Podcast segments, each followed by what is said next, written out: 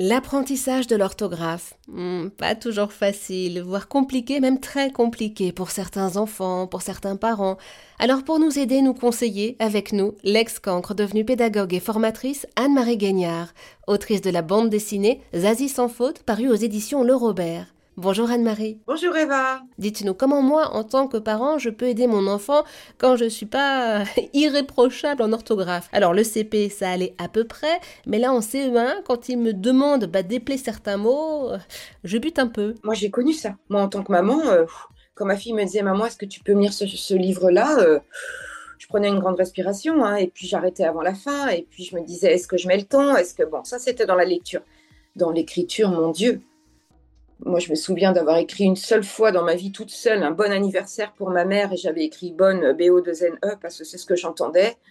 Oh, il y a eu la carte postale d'accrocher. Euh.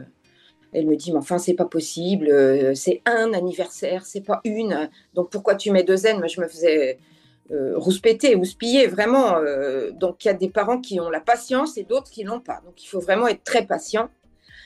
Comprendre qu'il n'y a pas de fatalité là-dedans. S'il en est là, c'est qu'il y a une raison à ça.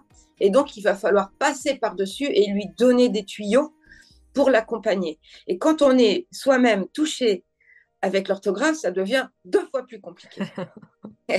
donc, ça veut dire, moi, bon, j'ai envie de dire quand même qu'aujourd'hui, les adultes en orthographe, 14 heures, ça suffit pour se réparer. S'ils ont un compte personnel de formation, c'est gratuit. Et ça fait disparaître et fondre comme neige au soleil les fautes d'orthographe. Donc, avant de s'engager à aider un enfant alors qu'on est en difficulté, il faut commencer par y aller nous, se débarrasser de ce fardeau parce que c'est un fardeau. Hein. Moi, je le vois bien dans les mails que je reçois régulièrement. J'en peux plus d'aller me faire corriger par mes collègues. C'est ça. Hein. Donc, ça se répare aujourd'hui en 14 heures, que ce soit Projet Voltaire, que ce soit du Anne-Marie Guignard. Il y a ça sur le territoire et c'est gratuit puisqu'on utilise le CPF. Donc, ça, c'est la première chose. Ne vous lancez pas dans une expertise auprès d'un enfant si vous-même vous n'êtes pas capable d'écrire une phrase sans faute. Genre, il faut appeler un chat un chat. Et une fois que l'adulte a fait cette formation, ben, du coup, ça libère et ça lui donne aussi d'autres explications que ce qu'il avait pu lui entendre à l'époque quand il était petit et qui lui sont passées par une oreille et sorties par l'autre. Et donc, ça remet les choses en place, ça remet du lien. Oui, ben maman, elle n'était pas forte, mais écoute, tu vois, maintenant, moi, j'ai fait ce qu'il fallait et je vais mieux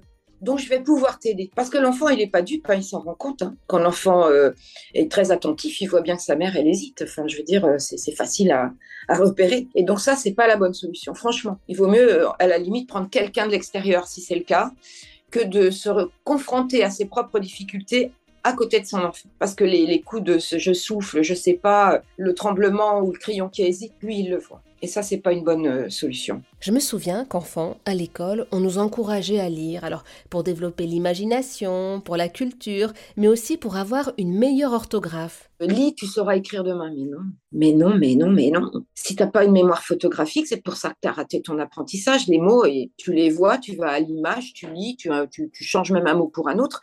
Mais moi, ça m'a pas servi à écrire sans faute. Donc, il y a plein d'enfants, il y a peut-être 30% des enfants qui sont comme ça. Les grands kinesthésiques, les bons en sport, là, ceux qui ont envie d'être debout, de jouer tout le temps. C'est pas automatique, hein, euh, c'est parfois, euh, et l'école, elle est un peu montée quand même pour. Euh, et les auditifs qui entendent et qui, avec leurs yeux, ça fait deux types de mémorisation et du coup, ils peuvent mémoriser un mot comme ça du premier coup et puis tous les autres derrière qui vont galoper parce que non, non, s'ils passent pas par leurs mains, s'ils dessinent pas, s'ils gestuent pas, s'ils sont pas debout, ça rentrera pas. Et donc il y a plein de techniques, plein de techniques pour améliorer tout ça. Et ce qui est dommage, c'est que dans une classe de CP, on sait qu'il y aura peut-être une dizaine d'enfants qui louperont ça. Et s'il y a personne sur leur chemin, ils vont traîner leur boulet toute leur vie. Merci beaucoup Anne-Marie Gagnard.